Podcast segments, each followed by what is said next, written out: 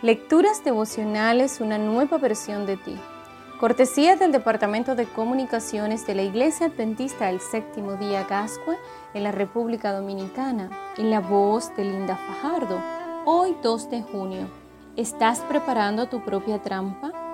Proverbios 1, 17, 18 nos enseña.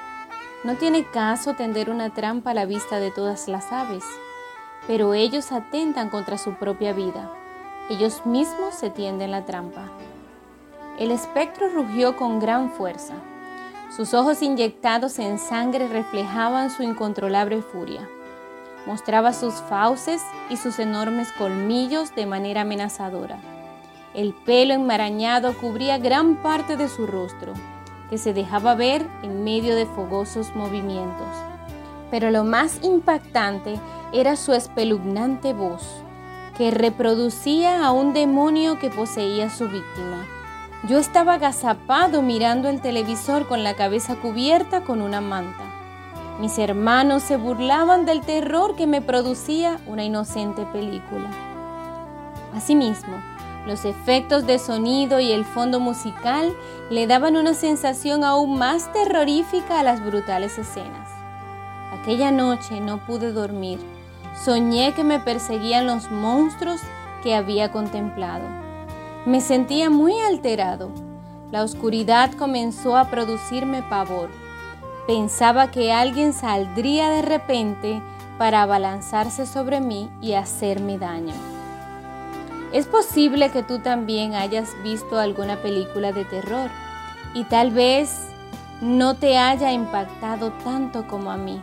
Es más, Hoy es muy común entre niños y jóvenes ver este tipo de escenas. Hasta parece parte de la vida cotidiana.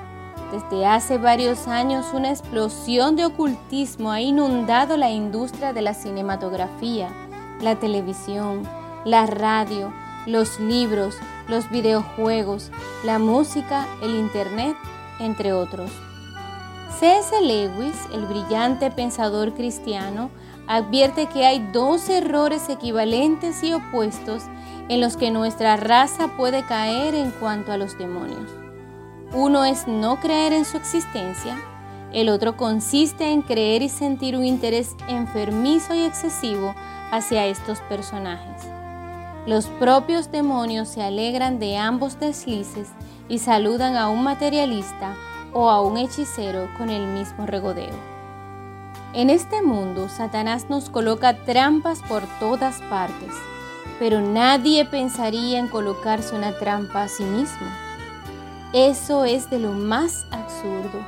Sin embargo, aunque no lo creas, millones de jóvenes hacen precisamente eso todos los días al colocarse a merced de elementos ocultistas en películas, páginas de internet, programas de televisión, videojuegos, música, pensando que nada va a pasarles porque no creen en la influencia satánica en sus vidas. Supuestamente, en este mundo de grandes avances científicos y tecnológicos, no hay lugar para pensar en esa clase de fanatismos. El propio diablo promueve esas ideas. Cuidado con caer en las trampas del diablo.